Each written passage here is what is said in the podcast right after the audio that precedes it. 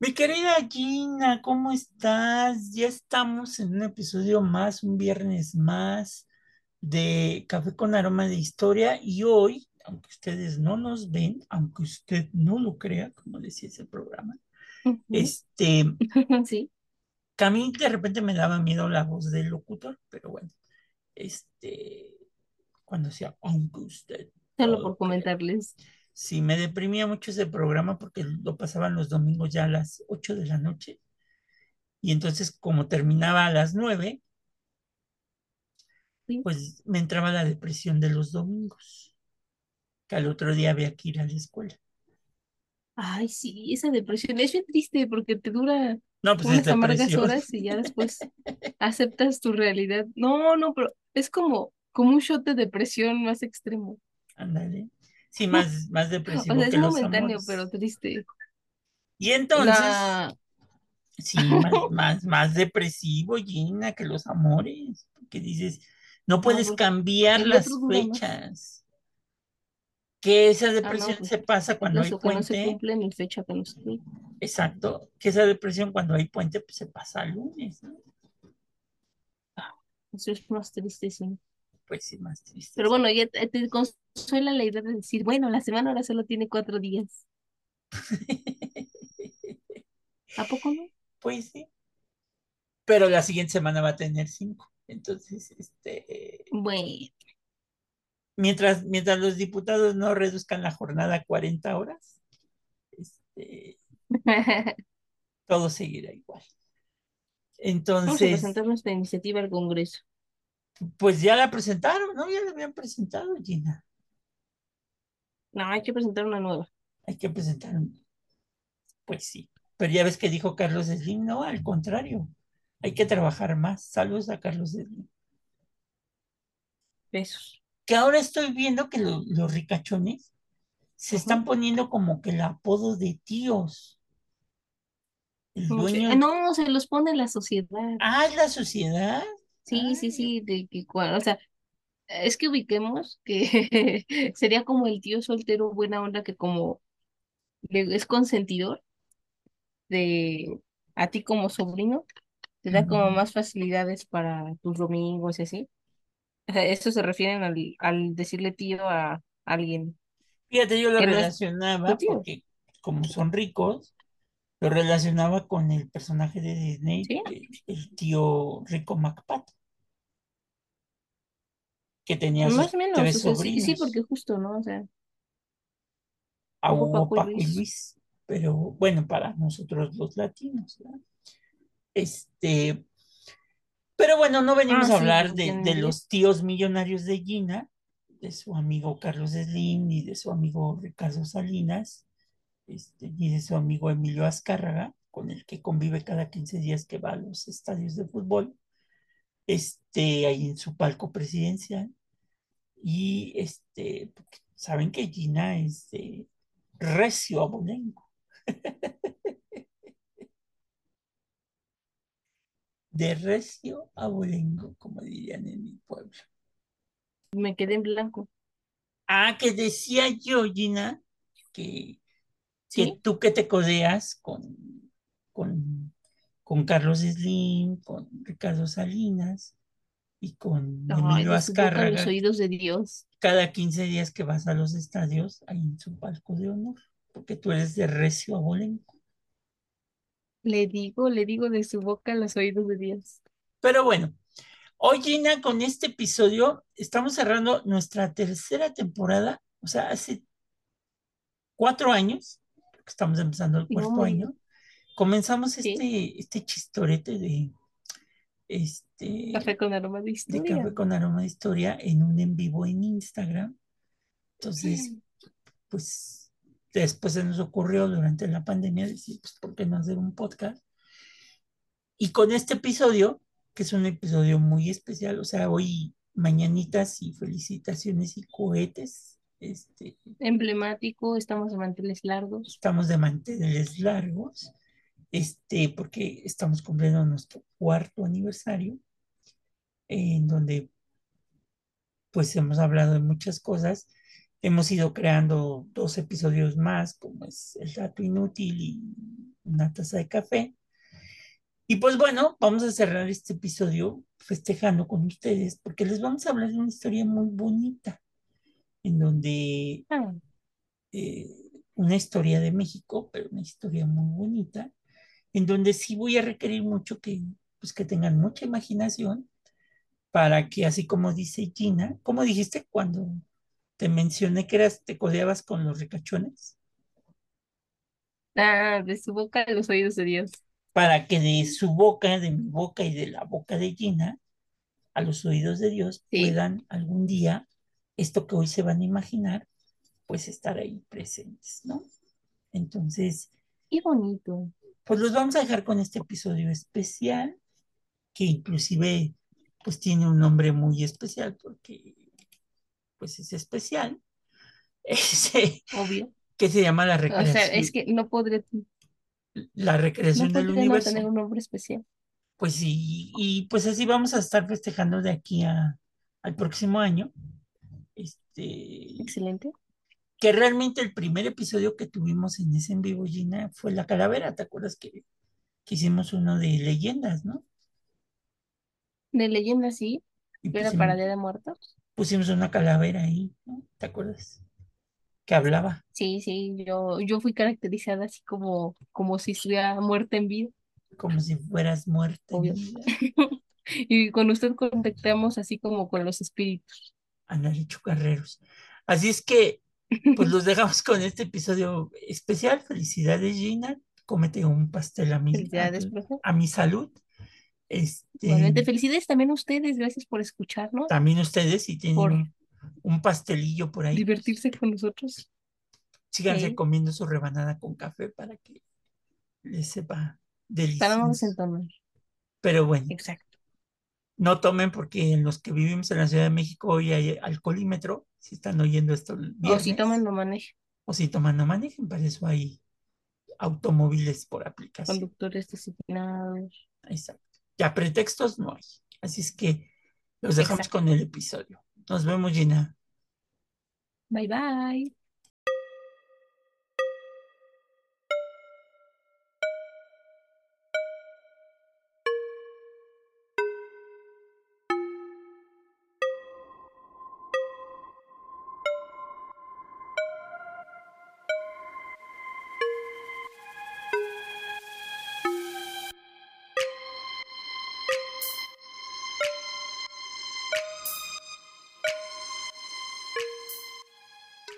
Bienvenidos al nuevo episodio de Café con Aroma de Historia. Una narración histórica de un servidor, Alejandro, le contará a Gina y a los presentes un evento anecdótico de la historia de México que no encontrarás en otro lado y que podrás disfrutar mientras te tomas un buen café con nosotros. Hoy titulamos nuestro episodio 143, La recreación del universo, en donde platicaremos de un episodio nacional de nuestra historia muy lejano para la población de la, del centro de la República, pero pues prácticamente para todos los mexicanos, porque ocurrió pues más o menos algo así como 12 mil años, mi querida Gina. Años más, años menos. Ustedes son 12 mil, ¿no? Digo, comparados con la edad del universo. pues sí. Si cuando dices un año, dices no somos nada, ahora imagínate 12 mil años. Ay, cállese que sí. Sí, sí es cierto. O sea, te das cuenta de que en realidad ves pasar la vida, pero no es el tiempo suficiente. Exactamente. Pues los invito a que se imaginen hace 12 mil años caminar por lo que hoy es la península de la Baja California, en una época histórica denominada como el Pleistoceno, en donde pues vamos a encontrar a sociedades cazadoras, recolectoras y pescadoras de pequeña escala que subsistieron en una amplia gama de circunstancias ecológicas y configuraciones sociales. O sea, imaginemos al hombre hace 12 mil años, allá por el rumbo de la Baja California, ahí en el Pleistoceno. El Pleistoceno, nada más para que se den cuenta, es la época, bueno, hace 12 mil años es el momento en que el hombre está pasando por uno de los tantos espacios del continente asiático al continente americano por el estrecho de Bering. Entonces, Claro. ya llovió.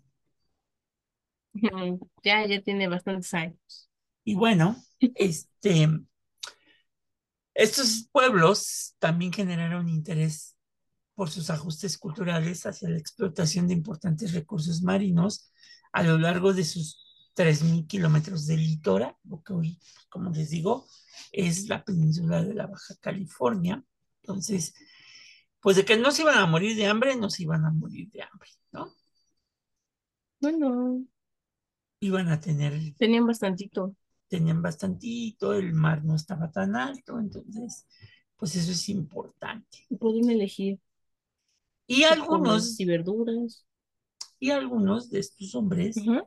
Pues se adentraron a la zona de cordilleras que pues están en Baja California, hacer una actividad, una actividad maravillosa, que es pues, recrear su universo.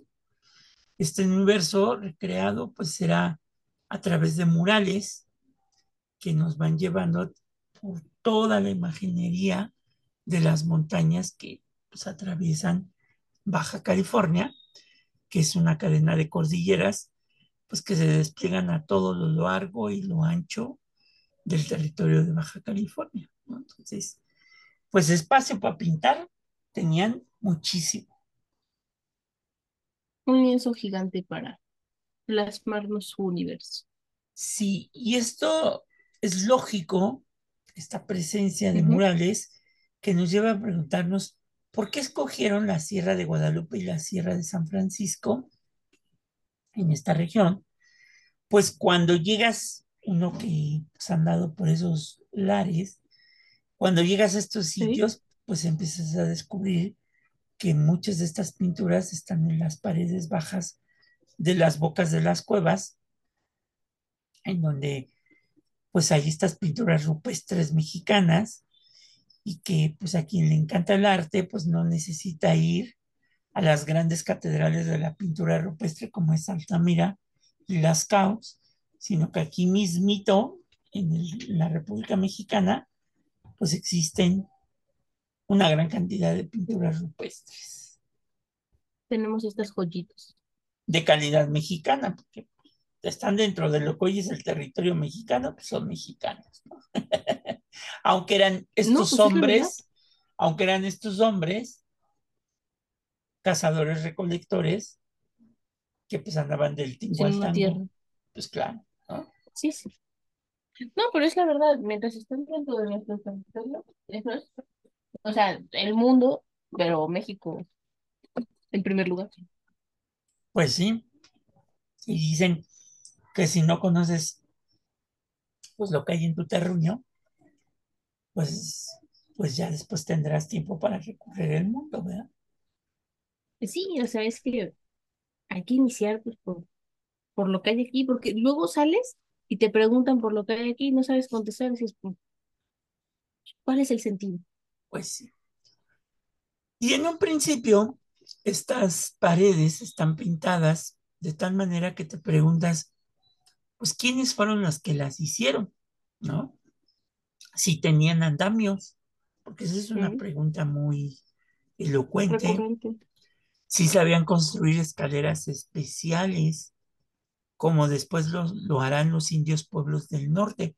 Si ustedes han ido alguna vez en su vida, no hasta la Sierra de Guadalupe ni a la Sierra de San Francisco, pero los que viven en la capital, en la Ciudad de México, al Museo de Antropología, hay una sala que muy poca gente visita en el Museo de Antropología, que es la sala de los pueblos del norte. Y si tú ves las maquetas de cómo vivían estos pueblos indios del norte, Ajá.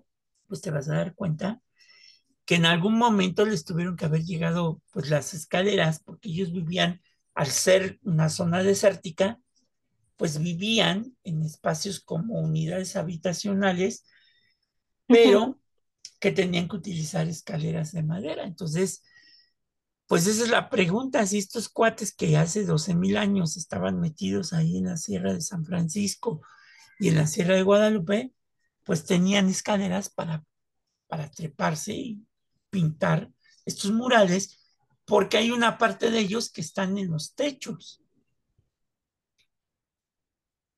Y son techos altos. O sea, justo por eso no puedes decir, ay, nomás están ahí recostados o se empanaron de puntitas. Sí, cuando llegas al, al primer sitio dices, no inventes, o sea, ¿cómo lo hicieron? Tenían andamios y estamos hablando de personas de hace 12 mil años, o sea, nosotros hoy nos beneficiamos por los avances tecnológicos y todo lo que tú quieras, técnicos y todo lo demás. Alimentación. Pero hace 12 mil años, pues, pues la vida era muy distinta. Sí, sin duda. Incluso, o sea, no eran tan altos, bueno, los requisitos que se tienen, como lo sería la altura de un número medio actualmente. Entonces eso implica que tenían un sistema, no sé, de escaleras, andamios o un rupestre andamio. Pues sí. No lo sé. Entonces, lo segundo que descubres es que en estas pinturas están dibujados gigantes, ¿no? Ah, gigantes, porque las los personajes que aparecen, como tú bien lo dices, los que pintaron estos murales, pues no sabemos qué tan altos eran, pero obviamente no eran tan altos por los estudios científicos que hay, pero ellos dibujan gigantes, pintan gigantes en, en las cuevas. ¿no? Entonces, pues obviamente esto nos hace, nos hace pensar, ¿no? Que había hace claro. claro. que había hace 12 mil años, eh, pero también pintan no solamente gigantes, sino pintan esta relación con la naturaleza, obviamente, son tribus cazadoras recolectoras, y en ellas vamos a encontrar también en estas cuevas animales. Pero qué curioso que de repente en lo alto de una cornisa vemos a unos venados maravillosos, pero también podemos encontrar ballenas y también podemos encontrar atunes en pleno desierto de Baja California. Curioso, porque no es un animal, bueno, no son animales que se relacionen propiamente con el desierto. Exactamente. Y lo más seguro es que en este viaje que van haciendo estos personajes, pues en algún momento se encontraron con ballenas, en algún momento se encontraron con atunes y los dibujan ahí como parte de su entorno, ¿no? Ok. A lo mejor, no, sé, en una de esas travesías los vieron o el, lo que hoy conocemos como Baja California completamente diferente a, a su Baja California. Exactamente. Pero no solamente encontramos eso, también encontramos símbolos, soles, atardeceres, símbolos geométricos y estos gigantes que cualquiera pues, dirían, cualquier personaje de nuestra época podría inventarse una civilización preterrícola, ¿no? Así como que, ay, los marcianos llegaron ya. Este, porque bueno. Los marcianos llegaron. Pues sí, ¿no? Y bailaron cha-cha-cha. Que, que, por ejemplo, en la época prehispánica, los códices mencionan estos gigantes, que no es otra cosa que se van encontrando cuando llegan aquí al lago de Texcoco, pues los restos de los mamuts. Entonces, por eso son gigantes. Por eso son gigantes. ¿no? Inclusive el nombre del, del, cerca del aeropuerto este, eh, Felipe Ángeles, en, la Ciudad de México, el nombre del museo este, del mamut está ahí, que los invito en algún momento que, lo, lo visiten, pues tiene este nombre, este, este, nombre, ¿cómo se llama? Eh, en, náhuatl, eh, que significa Kianametzi, que significa gigantes, ¿no? porque bueno, pues para, para nosotros ahora ya con tantos avances, pues se nos hace muy fácil, ¿no? Decir, ay, pues los mamuts, pero para los hombres de hace 12 mil, de hace 500 años todavía, encontrarse con estos animales, pues para ellos ha de haber sido sorprendente, ¿no? Sí, claro, o sea, actualmente tú ves en un zoológico un elefante, te asombras. Pues sí. Ahora imagínate un mamut que era el doble de grande, peludo. Peludo. Entonces, y ver un cráneo, ¿no? Nada más. Oh, más impresionante. Pues más impresionante. Pero estos gigantes, pues están pintados en dos colores, del lado derecho negro, del lado izquierdo rojo. Y pues esto obligó a que en algún momento el INA, en zonas tan lejanas como la Sierra de Guadalupe y la Sierra de San Francisco, fuera creando museos dentro de estas cuevas, ¿no? O sea, la verdad es que tú puedes ir, visitar las dos sierras, y este, y pues es un museo abierto al público realmente, ¿no? Es ver este tipo de arte. Y uno se pregunta, ¿qué es esto? ¿No? ¿Quiénes eran? no vemos una transición eh, de que ese arte evolucionó, como lo vemos mucho en el centro de la, de la República Mexicana, porque después hay que recordar que esa región fue ocupada por las misiones franciscanas y pues no hay esa herencia, ¿no? O sea, son grupos que llegaron, pintaron y pues desaparecieron o emigraron a otro lugar. Sí, claro, sí, no, no se les tragó la tierra. Definitivamente emigraron, sí, porque a lo mejor dijeron, ay, desapareció, no, no se les tragó la tierra. Bueno, no hay registro de ello. No diría. La lógica a seguir. El cuate Maussan. Ah, bueno, eso ya son otro tipo de teorías. Que eran los hombres de la Atlántida, ¿no? Casi, casi. Pero no, o sea, son seres humanos que pues están en este camino para encontrar un sitio donde quedarse, ¿no? Y yo creo, mi querida Gina, que para eso sirve la historia, ¿no? Para crear identidades. Yo, por ejemplo, a mí me gusta, yo soy pro-tlaxcalteca en la época de la conquista, ¿no? Ni español ni mexica, ¿no? Yo, yo digo que los tlaxcaltecas pues, fueron los que les dieron en su Mauser a los mexicas, o sea. Sí, sí, no hay otra. Y, y, no se lo dieron porque, ay, ya vamos a ser españoles. No, pues no. pues eran los enemigos, ¿no? Venganza. Pues sí. Y eso también me lleva a ser rupestre, este, porque entiendo que la herencia de este país, pues proviene de estos hombres que pintaban ballenas a mitad del desierto, gigantes, y pues la, la fascinación, el desconcierto, la sorpresa de que pues los mexicanos nacemos, pero los mexicanos inteligentes se hacen. ¿Y cómo se hacen? Pues chupando del pasado, Gina, chupándole al pasado a esos episodios. En tu etanito. Ándale, que van creando identidades, puntos de contacto, reflexiones de lo que no nos tocó vivir a nosotros y que nos hace recrear pues nuestra historia en este pedacito que son estas cuevas que están a lo largo y ancho de la Sierra de San Francisco y la Sierra de Guadalupe. Cierto, justamente eso hace la identidad nacional. Sí, naciste por un accidente en cierto lugar, en cierto tiempo. Sin embargo, ya tú, o sea, dices, bueno, en tu búsqueda interna de encontrarte a ti mismo, explicar tu origen o entenderlo, mejor dicho, es cuando buscas todas estas respuestas en el pasado de tu país, de tu familia, y pues poco a poco les vas dando respuesta. O a lo mejor no encuentras la respuesta que te encanta y sigues buscando. Pues sí.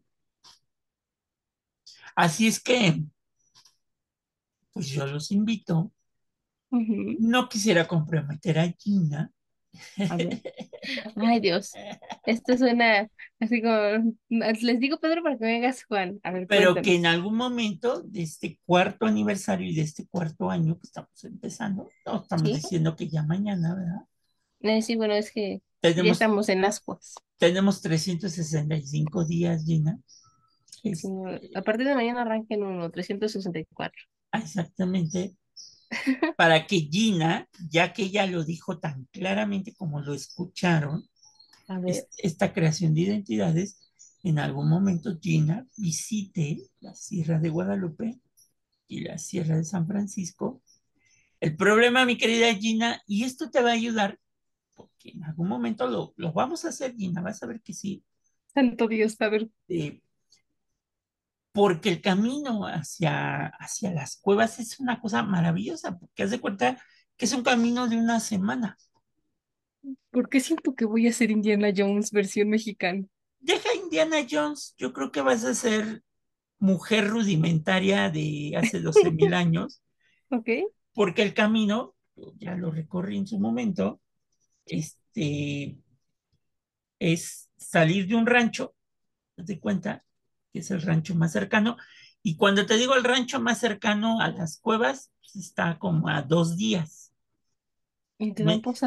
Me, me, suena, me suena como a este a hombre del viejo oeste, ¿no? Está a dos, a dos días de distancia, ¿no? Y explorado. Entonces, haces un, un, territorio, caminas un territorio montado en una mula. Ok. Entonces, te desconectas porque no vas a tener señal de teléfono. No, ajá. Por lo menos como tres días.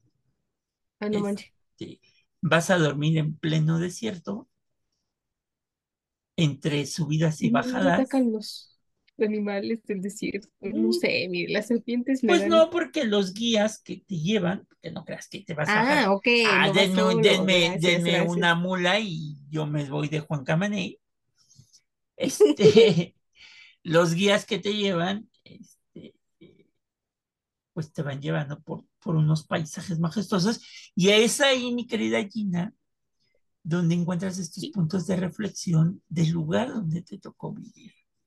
Es ahí donde entiendes por qué estos hombres fueron a estas cuevas a pintar ballenas, a pintar atunes, a pintar venados, a pintar gigantes, tan lejos, tan lejos, tan lejos, tan lejos, tan lejos. Encontrarte. Pero tan cerca. Encontrarte en estas regiones solo con tu soledad te vas a reflexionar no solamente la historia de México, sino pues tu vida personal. ¿A qué veniste? ¿A qué estás?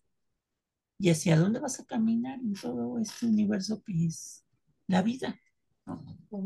Oiga, te se me puso la piel solo de pensarlo. Pues sí. Por eso te digo que, que lo que a mí me atrae de la historia de México es lo poco que conocemos lo mucho que pensamos que conocemos y lo mucho que nos fascina estudiar la historia de México. Es que es cierto, mientras más conozco me doy cuenta de lo mucho que desconozco. Sí, y ahí te encuentras con, con, todas estas situaciones que, que, pues van marcando tu vida. Así es que, mis queridos escuchas, algún día Gina les va a platicar su viaje a la Sierra de San Francisco, este, visitando las cuevas allá. Este, y pues es bonito. Es más, para que te vayas preparando, te vamos a dejar una tarea, porque hay una película que se llama Baja California, Límite del Tiempo, que es de un pintor, un pintor que vive en Estados Unidos. Este, participa Damián Alcázar, pero es un pintor que vive en Estados Unidos y que hace un viaje precisamente a las cuevas para ver el arte rupestre en la Sierra de San Francisco. Y ahí se va a encontrar pues, con él mismo, ¿no? Por una cuestión que le pasó en Estados Unidos y que por eso cruza la frontera con México. No te voy a decir porque si no ya te doy el spoiler, ¿verdad? ¿Qué fue lo que le pasó? Para dejarnos picadas. ¿Qué fue lo que le pasó en Estados Unidos? Y ustedes, amigos, escuchas, que valga la redundancia, nos están escuchando. Ah, no. Hagan ese viaje a la Sierra de San Francisco y a la Sierra de Guadalupe. Háganlo y cuando regresen, platíquense a sí mismos su experiencia de estar hasta allá. Y ahí sí ya tendrán el derecho, en algún momento, de irse a Altamira o de irse a Las Cabos a toda- todavía haber pinturas más antiguas del mundo mundial, ¿no? Sí. Entonces, ya saben, anótenlo en su lista de cosas antes de hacer, ah, cosas que hay que hacer antes de morir. Ándale, ándale. Sí, claro. Todos tenemos una de esas listas, ¿no? Pues sí, todos tenemos una de esas listas. Así es que mi querida Gina, con esto llegamos y ponemos fin a la tercera temporada. Abrimos la cuarta temporada capítulo. con nuevas historias, con nuevos episodios nacionales que han Más marcado minutos para compartir. exactamente que han marcado nuestra historia de México, ¿no? Y acuérdense Excelente. mucho de esta frase que les dije al final. Lo que nos atrae de la historia de México es lo poco que conocemos, lo mucho que pensamos que conocemos y lo que nos fascina estudiar la historia de México. Sí. Así es que nos vemos al próximo episodio. Nos vemos, Gina, y ya les platicarás de aquí a un año tu viaje a la Sierra de San Francisco y a la Sierra de Guadalupe montada en una mula como la que tiró a Cristo a su entrada a Jerusalén. Yo le iba a decir, como la que llevó a la Virgen María y al Ah, bueno. niño Jesús en el desierto. Cada quien se cree sus Pero cosas. sí. Gina. Cada quien se cree sus Cuídense cosas. mucho. Nos Adiós. escuchamos la próxima semana. Bye. Bye.